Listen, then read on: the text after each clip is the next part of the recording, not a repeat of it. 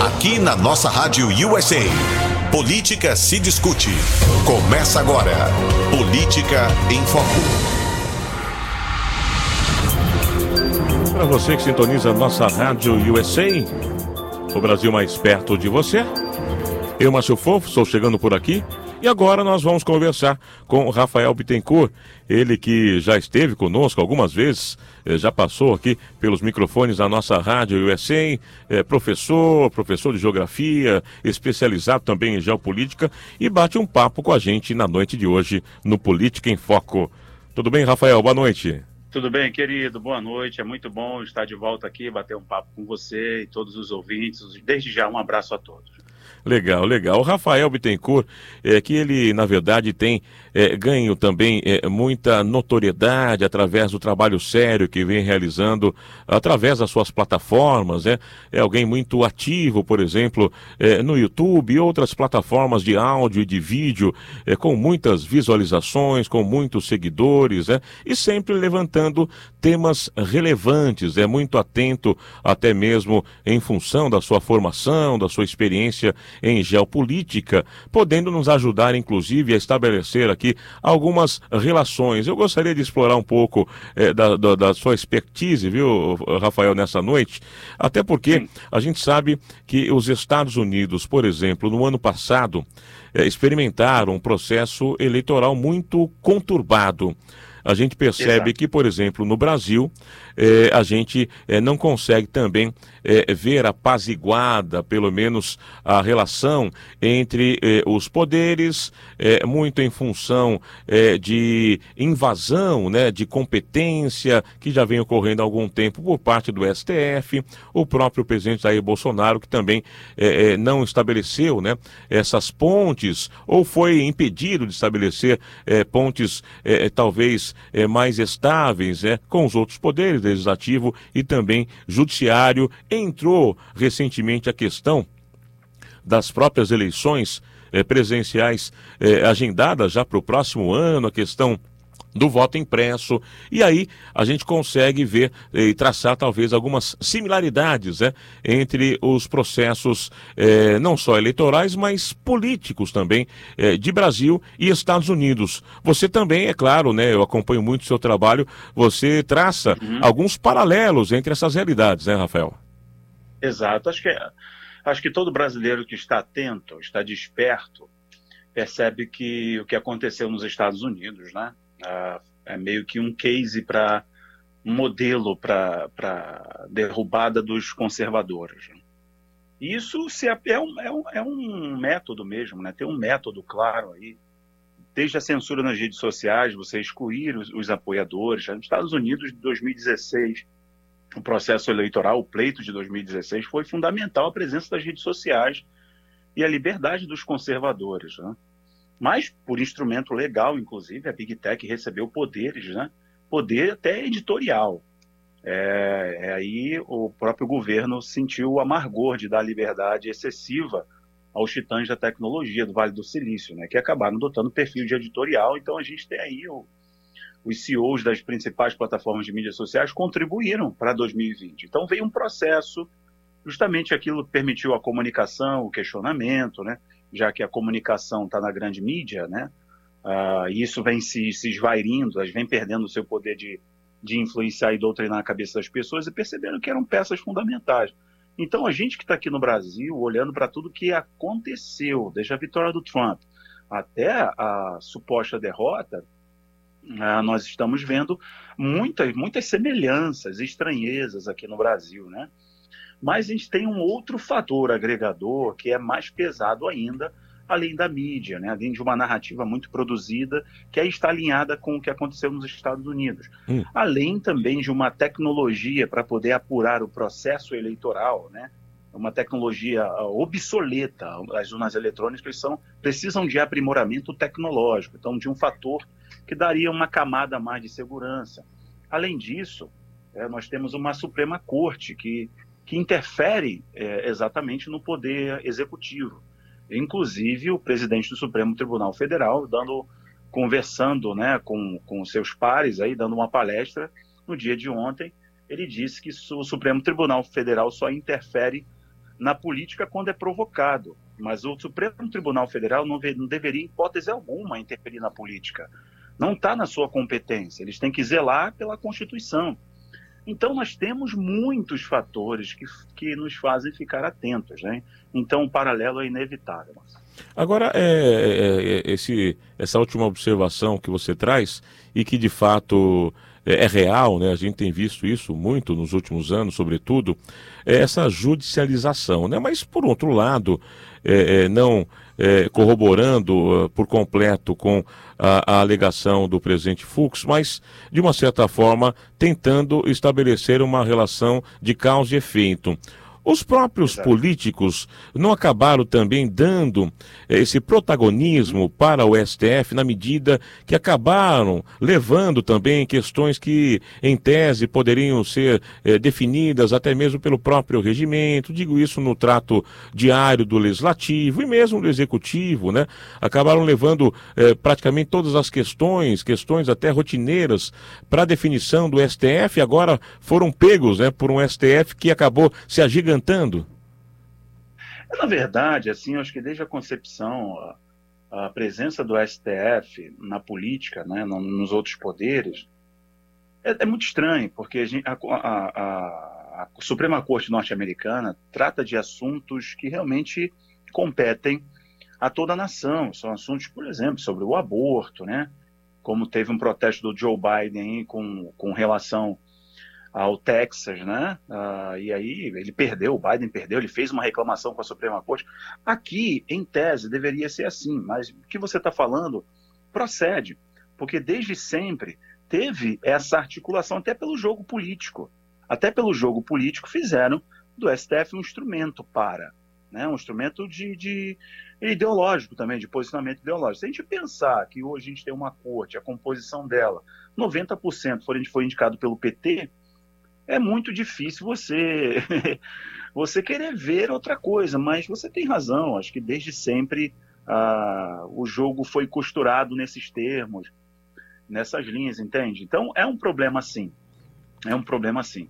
Mas o modo como ah, eu acho que a estratégia, de repente você vai chegar lá mais para frente perguntando sobre a carta do presidente, etc. Uhum. Eu acho que a estratégia tem que ser outra com relação à Suprema Corte eu sempre adotei um posicionamento com relação à Suprema Corte do Brasil, sempre adotei um posicionamento que realmente tem que se montar uma estratégia. Esses caras, eles são, ah, são crocodilos assim da política, entende? Eles estão, eles foram indicados, nenhum ali uh, exerceu muito tempo de magistrado, todos advogavam para alguma organização ou então paralelamente contribuíram com alguma organização cujos os políticos que os indicaram, os presidentes que os indicaram tinham interesse uh, para, para, paralelo, né? Então, Uh, Existe muito conflito, conflito de interesse, né? Agora, é, por, que, por, que, que, por que, que, na verdade, é, não consegue também avançar uh, uh, alguns projetos, a gente sabe, existem projetos parados né, no Senado, por exemplo, de uma reformulação, né? É, no que diz respeito à indicação dos ministros, é, uhum. prevendo talvez até mesmo um mandato com tempo específico, né? Não permitindo mais que, que seja como é hoje, por exemplo, um mandato vitalício, onde é, praticamente vai até os 75 anos, é quando o ministro acaba se aposentando. A gente tem, por exemplo, ministros na Suprema Corte que foram indicados aí na faixa etária da casa dos 40 anos e que vão ficar ali uhum. pelo menos mais 30 anos. Por que que é, Sim, no verdade. legislativo, por que que no legislativo é, é, esses projetos não avançam, Rafael? Falta Olha, vontade política, talvez? Ah, sim. Eu acho que não há ninguém. Uma coisa as pessoas precisam ter a entender de fato, de uma vez por todas. Ninguém vai mudar nada com relação ao STF. Porque nós temos no, um presidente do Senado que o STF tem nas mãos processos que podem beneficiá-lo, o Rodrigo Pacheco. Nós temos lá com ele né, processos no STF que vão interessar a ele e vão interessar o, o seu ex-sócio da sua empresa de advocacia, seu escritório de advocacia. Nós temos vários senadores que têm processos ainda que podem Uh, enfim, o que eu estou querendo dizer para você é que tem muita gente na mão do STF. Uhum. Uh, então, tudo o que for de interesse para poder mexer ali no STF, Eles não vão fazer, não vão fazer, pelo menos até 2023, quando se abrem mais duas vagas. Isso explica, aí, por exemplo, o fato de terem conseguido sepultar a própria Lavatoga, que parecia ser um Exato. caminho né, de, de, de limpeza Exato. ali, ou pelo menos de, de colocar luz né, também no judiciário porque brasileiro. não foi para frente? Porque não foi para frente? O Senado sentou em cima. Pô. Sentou em cima porque eles os ministros do Supremo fizeram as ligações que tem que fazer. É como a, teve a possível a votação né, para incluir ali na urna eletrônica, na urna eletrônica, um, a impressão de um comprovante para poder a urna ser 100% auditável. Dá mais uma camada de segurança. O Barroso ele visitou o parlamento, conversou com algumas lideranças né, de partido e pronto. Os, os partidos mudaram, os parlamentares mudaram, os deputados mudaram a concepção. Então você acha que eles vão pelo jogo político, pela conveniência, por estar muito estabelecido? Você acha que eles vão querer alguma, mudar alguma coisa? E hoje, será que tem alguém com capital político para isso? Quando a gente tem no Senado um Renan Calheiros no, no topo da discussão política e o Renan Calheiros recebendo ordem do STF para instaurar uma CPI, você acha que realmente algo de interesse da nação vai avançar com relação a limitar ou enxugar um pouco da máquina STF, da sua influência na política nacional? Claro que não. A Suprema Corte tem 556 milhões de gastos por ano aqui no Brasil. São, são mais de 2.800 e poucos funcionários, gastos exorbitantes. O Fux gastou um milhão e meio só de viagem de, de volta de jatinho oficial do governo. Conversando com o Rafael Bittencourt, professor de geografia, especializado em geopolítica, estamos falando sobre política, similaridades entre a política norte-americana, brasileira, os momentos vividos também nos processos eleitorais mais recentes e também as perspectivas, né? É, imaginando o processo eleitoral já para 2022. E dessa forma, eu gostaria de que o Rafael pudesse então também é, traçar aí as suas observações né, a respeito é, do que nós vivemos, em especial nessa última semana. Né? Estamos hoje a exatos sete dias das manifestações ocorridas no Brasil, né, de 7 de setembro, depois os desdobramentos que vieram após a carta, a declaração à nação, onde o presidente Jair Bolsonaro é, na visão de muitos, acabou recuando, né? Na interpretação de uhum. outros, acabou é, fazendo aí, é, talvez, é, de uma estratégia, algo para poder é, avançar mais é, nas suas pretensões. Que leitura você faz a respeito desses dois momentos dos últimos dias no Brasil, Rafael? Olha, a primeira coisa que a gente tem que falar aqui são as manifestações do dia 7, que foi uma resposta muito grande, né? Uma resposta do povo brasileiro. Na verdade, é o povo dando um brado que estava preso ali na garganta durante muito tempo. Essa manifestação ela tem uma mensagem muito clara. Tem, uma, tem um apoio ao presidente Bolsonaro, obviamente, ao governo, mas é uma declaração de que o povo cansou. O povo cansou de tanta corrupção, né? o, o povo cansou da velha política, o povo cansou realmente desse jogo sujo que sempre regeu o Brasil, desde que o Brasil é Brasil, né? Bom, então é, é, esse aspecto a gente não pode negar, em hipótese alguma. Agora, outra coisa que a gente não pode negar é a capacidade de mobilização do presidente Bolsonaro.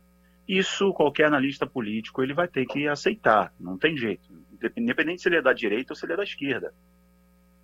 Tanto que nós tivemos ah, no domingo, né, ah, só para fazer um paralelo comparativo aqui, uma análise comparativa, que é, no domingo nós tivemos ah, mais ou menos quatro presidenciáveis chamando para as manifestações contra o governo Bolsonaro, para o impeachment do Bolsonaro. E deu 3.500 pessoas na Paulista. E o Bolsonaro sendo massacrado pela grande mídia, sendo massacrado pelos seus opositores, sendo massacrado pelo STF, seus opositores sendo presos, desmonetizados, cerceados, alcance limitado das redes sociais. Ainda assim, ele conseguiu reunir milhões de pessoas nas ruas. Então, uma coisa é o povo foi, porque o povo está cansado, o povo queria dar um grito dizendo nós não aceitaremos mais. Essa é a primeira coisa, não tem como a gente negar isso. A outra é a capacidade de mobilização do Bolsonaro. Ele consegue uh, uma adesão muito grande ao movimento, né? as, suas, as suas bandeiras, os seus chamados, suas convocações. A outra coisa também, que a gente já pode esticar um pouquinho mais para frente a falar da carta, que é o seguinte: Uh, tiveram nas ruas no dia 7 alguns grupos, Aqueles que estão revoltados com todo o sistema, com o establishment, aqueles que estão cansados da corrupção, aqueles que estão cansados com os inquéritos, o próprio uh, o inquérito do fim do mundo, estão cansados das prisões arbitrárias, de parlamentar ser preso, ser preso uh, por causa de uma live. Ele deveria ser julgado pelo, pelo Conselho de Ética da Câmara, então não respeitando o próprio regimento interno, não respeitando a Constituição o povo deu esse grito. Então, o primeiro grupo é esse, que foi para Jus no dia 7. O outro grupo é aqueles que já têm um, uma, um sentimento antigo de que o Brasil só tem jeito com uma intervenção federal, uma intervenção dos militares, usando o artigo 5 usando perdão, o artigo 142, que é a dissolução Sim. do STF pelas Forças Armadas. Isso está na Constituição, inclusive, para poder garantir o Estado Democrático de Direito que esse, essa, essa expressão foi tão deturpada nos últimos dias que se refere mais a um conceito ideológico do que um conceito Uh, enfim, você está me entendendo, né? Agora, então, agora na sua observação, grupo... Rafael, desculpe te interromper, ah. mas pegando esse uhum. gancho, é, você, você enxerga que é, no dia 7 de setembro, é, essa possibilidade realmente foi de fato aventada? Então, eu vou chegar lá. Eu vou, eu vou te responder especificamente sobre isso. O segundo grupo que foi para as ruas no dia 7 são esses. Não representam a maioria dos, que, dos milhões que estiveram na rua, mas é um grupo que pensa assim, acredita desse modo. Uhum. Inclusive, votou no Bolsonaro e acredita que ele era o único uh, com. Vou usar uma palavra aqui. Ele era o único que tinha peito para enfrentar o sistema. Segundo ele, seria desse modo. E, os, e o outro grupo é aquele que é brasileiro, é patriota, também está cansado da corrupção, mas ele foi para dar uma resposta dentro do que a gente está vivendo. Ele foi no bojo. Sim. Não estou engajado na política, mas foi no bojo. Botou a camiseta dele nos filhos e foi lá, família. O segundo grupo, ele chegou a esse ponto, ele foi para as ruas porque, de certo modo, houve uma estratégia errada do próprio presidente Bolsonaro e da sua equipe. E eu falo isso com muita clareza. Foi uma estratégia errada, uma estratégia de palanque, uma estratégia de, de, de campanha política porque ele sabe que essas pessoas alimentavam essa esperança. E ele ficava falando: olha, uh, o que o povo quiser eu vou fazer, o que o povo depende do que o povo quer. E essas pessoas alimentavam esse discurso, inclusive aqueles que atacavam diretamente a, Suprema Corte e falavam no fechamento da Suprema Corte, alimentava-se equivocadamente deste argumento, que é um argumento palanqueiro que é um argumento de campanha, que é um argumento daqueles que entendem que o Brasil só tem jeito assim. Eu respeito essas pessoas. E a minha crítica aqui é só uma estratégia equivocada. Então, alimentados com esse sentimento, as pessoas foram também para as ruas com essas, com essas bandeiras e com essas falas. Agora, é o que eu falo para você, é uma estratégia equivocada. Ela nasceu equivocada, não dá certo, não tem como. E o próprio presidente, ele sentiu que se ele embarcasse nisso, ele estaria sozinho. E se ele entrasse nessa, nessa, nessa visão de eh, fechar a Suprema Corte, ele sabe que a alta cúpula militar maçônica não estaria com ele, de fato não está. No dia das manifestações, no dia 7 de setembro, o, o vice-presidente Mourão, o Grau 33, ele postou uma foto com broche da China no peito, quando ele esteve na China em 2019, fazendo acordo comercial com o governo chinês. Olha, eu fui para as ruas com, verde, com verde e amarelo. Como que o vice-presidente da República posta uma foto com um fundo embaçado da bandeira brasileira e na frente, bem claro, uma bandeira da China junto com a bandeira do Brasil? Qual o recado que ele está dando? Isso prova que a elite militar não estava com Bolsonaro. Se ele embarca nessa ideia furada, ele ia ser preso. E acabou. E isso leva a gente aqui, falando, rasgando mesmo, isso leva a gente para a carta dele dois dias depois. Uhum dois, dois, três dias depois, porque na Paulista, né, imbuído por esse sentimento, falando para o seu público, falando, usando o palanque, ele fala: olha, Moraes chega, sai, seu canalha. Isso é parte do jogo político. A sua plataforma, base uh, do Bolsonaro, tem essa linguagem, mas o povo é uma coisa, o estadista é outra, o presidente é outra. Então, o grande conflito para as pessoas que foram para as ruas é principalmente a grande frustração é para aqueles que queriam dissolução do STF. Agora, Rafael, dentro, dentro, desse, dentro desse recurso e que acabou sendo adotado pelo presidente, que foi considerado um recuo, né? E até mesmo há uma uhum. admissão por parte até dos apoiadores que houve de fato um recuo estratégico Sim. ou não, né? É, no momento adequado uhum. ou não. Mas é, como é que você pode talvez é, vislumbrar o futuro, né? É, é, é do, do, dos próximos meses do governo Bolsonaro, pensando também que daqui a pouquinho eh, vamos entrar já num período eh, de, de pré-campanha, de campanha, visando inclusive a reeleição do próprio presidente Jair Bolsonaro. Eh, como é que você enxerga? Você acha que o tom é, que foi ali é, colocado na carta é, vai se sobressair uhum. ou o presidente é, vai manter o seu estilo, né? É, que, que vinha sendo, inclusive, permanente desde que ele tomou posse de, do embate, de, de, de, de, travar, né? De forma clara também as diferenças né? ideológicas e também de postura. que, que tipo de presidente Bolsonaro, até mesmo o próprio apoiador, eleitor do presidente, deve uhum. esperar daqui para frente? Bom, é, para deixar claro para as pessoas, é que eu votei no presidente, eu apoio o presidente, mas isso não me impede de fazer uma crítica construtiva ao governo e ao próprio presidente. Acho que isso é muito saudável um debate democrático, entende? Eu acho o seguinte, olha, eu acho que a, a carta, ela veio pronta e ela é parte do sistema dizendo para ele, se você não fizer isso, acabou. Você vai cair. O, o seu impeachment vai ser pautado na Câmara. O Lira não vai conseguir segurar mais o Centrão vai fazer tanta pressão que ele vai ter que ceder. E o presidente foi obrigado a ceder. Ok, mas eu falei para o pessoal numa live que eu achei isso bom, eu não achei ruim. É talvez tenha sido uma que... estratégia para ganhar um pouco mais de tempo, um pouco mais de fôlego, para é, talvez é, foi o mal necessário. É, mal necessário. É, é, aquela coisa que, que a gente faz às vezes quando a gente está num, num caminho, né? E a gente vê, ele teve que recalcular a rota para tentar de repente Exato. pegar o caminho mais adequado. Exato. Por mais que possa incomodar os meus amigos que apoiam o presidente Bolsonaro, eu sou um deles, mas que mais, por mais que possa incomodar essa carta, ela mostra aqui que talvez o mito ficou na campanha. Acabou, não vai ter o mito, agora vai ter o presidente que governa o país. E suas ações realmente impactam né? Mas o, o presidente está sendo bombardeado pelo STF, sendo bombardeado pela mídia. O presidente não, não é nosso objeto de crítica aqui. O sistema é nosso objeto de crítica. Mas essa observação é importante. Então, esse recuo, ele foi necessário, não é nem que ele tinha essa estratégia, foi necessário. E tenho para mim que isso foi imposto a ele. Porque, caso contrário, o processo de impeachment iria avançar e 2022 acabou. Eu acho que o dever de casa tem que ser o seguinte: eu expliquei, pessoal, que o dever de casa é fortalecer a base, entende? Fortalecer aí os deputados, fortalecer. O presidente não tem um partido para concorrer em 2022 Exato. e o TSE quer torná-lo inelegível. Esse é o dever de casa. E o prazo está tá se extinguindo, né, Rafael? Ele tem até outubro para é, embarcar Exato. numa nova legenda, né?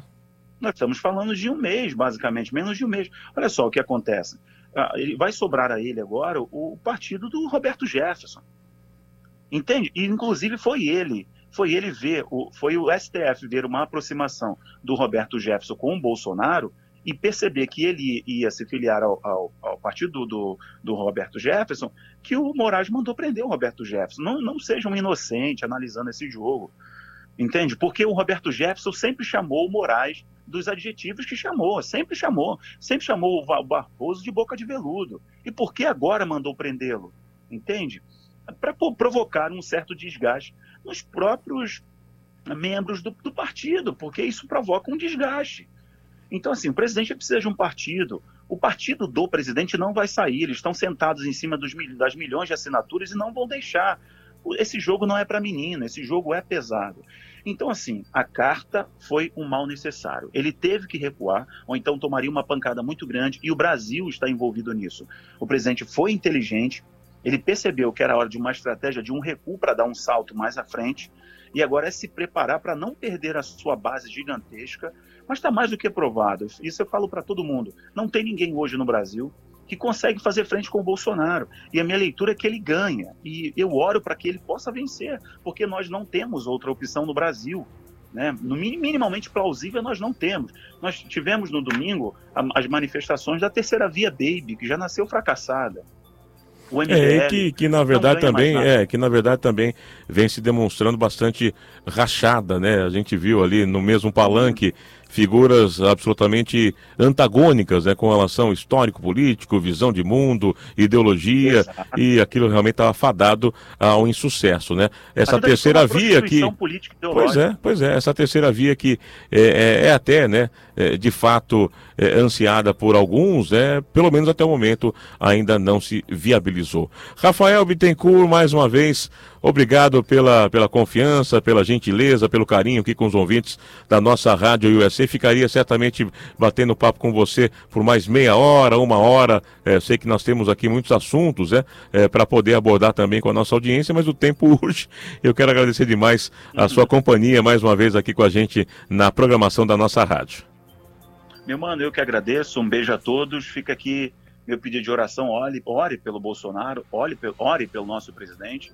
Né? Mesmo vocês aí que estão nos Estados Unidos, orem, continuem se posicionando. A manifestação que vocês fizeram aí foi muito bonita, repercutiu aqui positivamente. Então continue apoiando, orando, também fazendo a leitura adequada sobre o que está acontecendo, para que as pessoas possam dar as tacadas certas, ter as estratégias certas. Oremos para que tudo colabore para o bem daqueles que amam a Deus, diz a palavra. Meu muito obrigado, queridos. Deus abençoe a todos. Um Valeu, abraço. forte abraço. Tchau, tchau.